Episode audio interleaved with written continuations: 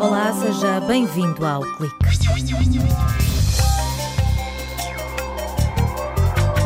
Construir piscinas inteligentes, seguras e sustentáveis é a ambição de um projeto que reúne a Soprefa, as universidades de Aveiro e do Minho e ainda o Centro Tecnológico do Calçado. Os investigadores estão a desenvolver três produtos inovadores que vão ter impacto ao nível da subestrutura de suporte dos decks, dos próprios decks e ainda da cobertura das piscinas.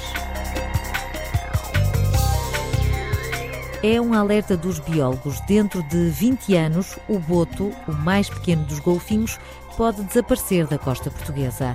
Um projeto coordenado pela Universidade de Aveiro concluiu que há muitas vantagens na utilização de pingers para proteger a espécie da captura acidental nas redes de pesca.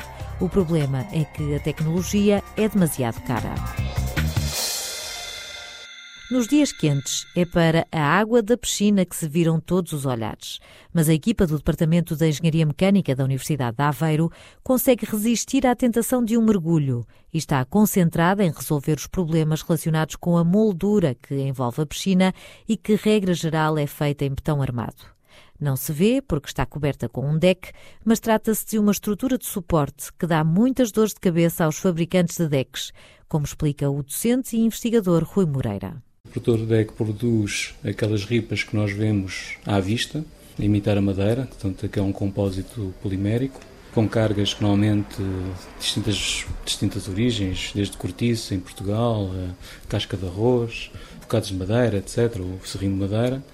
Também normalmente são responsáveis por uma subestrutura muito pouco estável, digamos assim, são chamados sarrafos, no qual é apertado o deck mas tudo o resto, tudo aquilo que está para baixo, normalmente é feito pelo construtor que vai aplicar o deck. Normalmente o deck falha porque o, o suporte não aguenta ou a pressão do deck ou o esforço que o deck faz por cargas térmicas. O resultado são decks levantados, partidos ou mal aparafusados.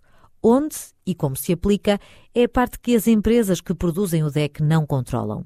O objetivo é criar um sistema mais simples e previsível, que dê garantias sobre o comportamento da subestrutura que suporta o deck.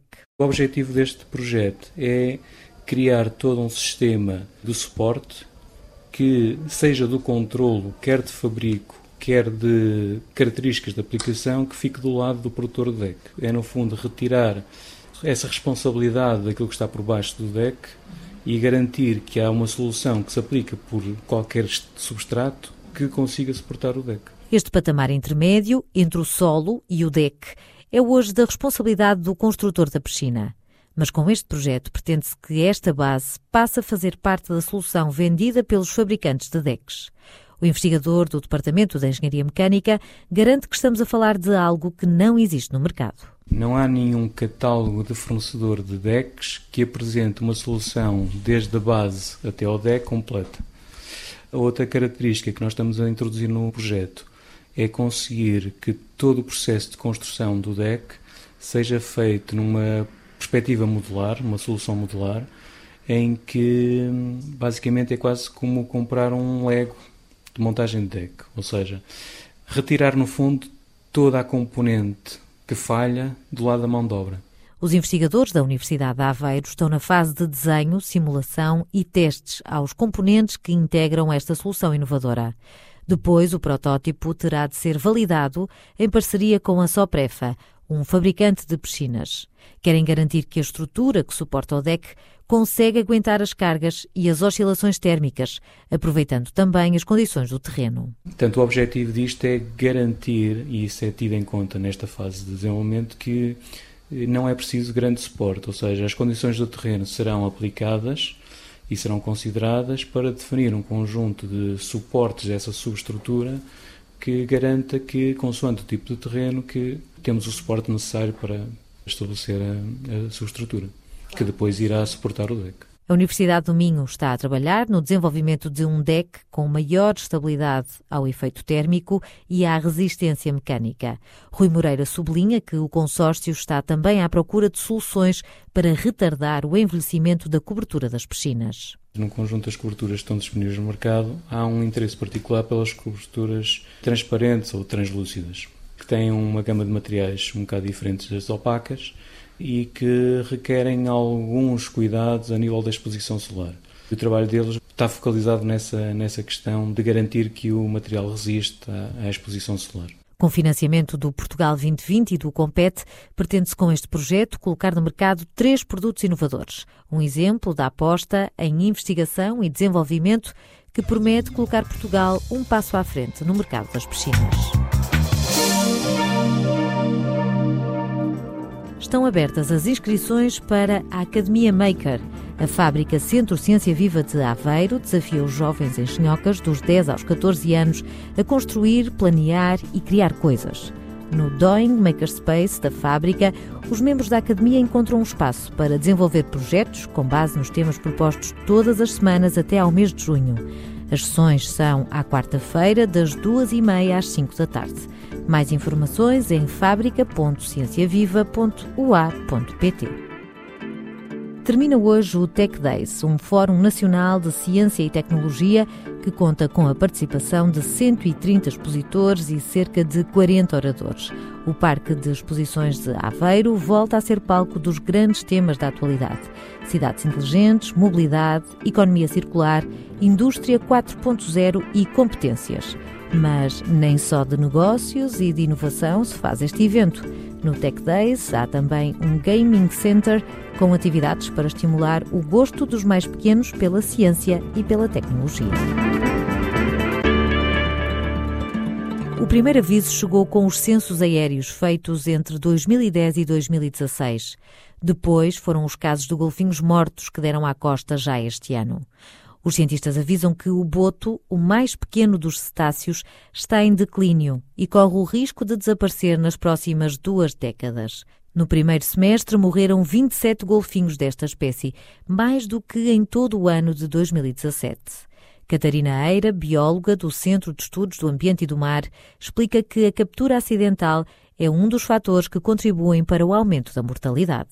Muitos dos animais que nós conseguimos analisar, depois de mortos, têm marcas de captura acidental. E aqui normalmente as pessoas ficam revoltadas contra os pescadores porque uh, tendem a culpá-los por fazerem isto, mas nós temos que pensar que a atividade é a atividade não só económica, mas social, é um modo de vida de uma grande parte da população portuguesa com tanta tradição marítima e os pescadores têm perdas, porque uh, em todas as capturas há danos nas redes. Muitas vezes os pescadores cortam as redes para tentar salvar os animais, perdem o pescado. A investigadora da Universidade de Aveiro sustenta que só com medidas de mitigação será possível reverter o processo da extinção e diminuir o conflito entre esta atividade económica, que é o sustento de muitas famílias, e a vida selvagem. O nosso ponto de vista é sempre compatibilizar, nunca é proibir nenhuma das atividades que sejam necessárias à socioeconomia nacional. Ou seja, no caso do boto, as artes mais preocupantes em termos de mortalidade são a chávega e as redes fundeadas e, em grande parte, as redes eh, chamadas redes aboiadas, que são redes usadas muito perto da costa, em zonas em que não deveriam estar. Eh. E este é o problema que nós temos maior dificuldade em combater, porque é uma situação ilegal Há uma solução para o problema da captura acidental, mas a solução tem um problema. O projeto Life Mar Pro mostrou que o uso de pingers nas redes de pesca reduz as taxas de mortalidade, mas estamos perante uma tecnologia cara. São sistemas acústicos que emitem sinais detectáveis pelos golfinhos, que os pescadores colocam nas redes e os golfinhos uh, recebem o alerta desses pingas que estão redes nessas zonas e evitam-nas. O grande problema nas redes de fundeada, que são normalmente das artes de, de polivalente, é que é uma frota enorme, é uma frota de centenas e centenas e centenas de, de embarcações e economicamente seria impossível munir todas estas, estas embarcações com esses sistemas. Com o fim do projeto dedicado à conservação de espécies como o boto e o ruaz, falta dinheiro para proteger estes animais. Os botos têm cerca de metro e meio de comprimento. Em toda a Europa, a população está a regredir, mas o problema é ainda mais grave nas costas portuguesa e galega. A espécie estende-se até ao Mar do Norte e ao Báltico, mas os cientistas suspeitam que a espécie ibérica é diferente. Esse estudo está a ser feito por um, por um investigador uh, estrangeiro, com cerca de duas centenas de amostras nossas, e os dados indicam quase inequivocamente que há diferenças entre as duas populações. E morfologicamente também podemos ver que a nossa população, a daqui da Península Ibérica, os animais são em geral muito maiores do que os animais das populações mais a norte da Europa. Ou seja, nós temos já quase seguramente uma subespécie na nossa costa. O processo de declínio está em curso e, se chegar a um número muito reduzido de efetivos, Catarina Eira avisa que a população ibérica deixará de ser viável. Não há variabilidade genética, mesmo que exista reprodução, os indivíduos não chegam à idade adulta, ou seja, não há recrutamento para a população uh, reprodutiva a população vai cada vez diminuir mais e não há maneira de voltar a aumentar. É entre as praias de Maceda, em Ovar, e da Vieira, em Leiria, que existe maior abundância de botos na costa portuguesa. Por isso, os cientistas recomendam que esta zona marinha seja classificada como sítio de importância comunitária mas não é a única. A outra zona é, é o alargamento da costa sudoeste, que, é um, que já é um sítio de importância comunitária, mas vai ser alargado, se for aprovado, obviamente. Estes sítios são sítios de, que pertencem à Rede Natura 2000 e são sítios que satisfazem os compromissos que Portugal assumiu perante a União Europeia de designar áreas para a proteção do boto. Os biólogos aguardam a aprovação de planos de gestão que incluem medidas que podem prevenir a extinção do boto em Portugal e que incluem o alargamento do uso de pingas a todas as redes de arte o combate à pesca ilegal e novas medidas de mitigação de capturas em redes de cerco e fundeadas. Por hoje está tudo dito. Estamos de volta na próxima semana. Até lá.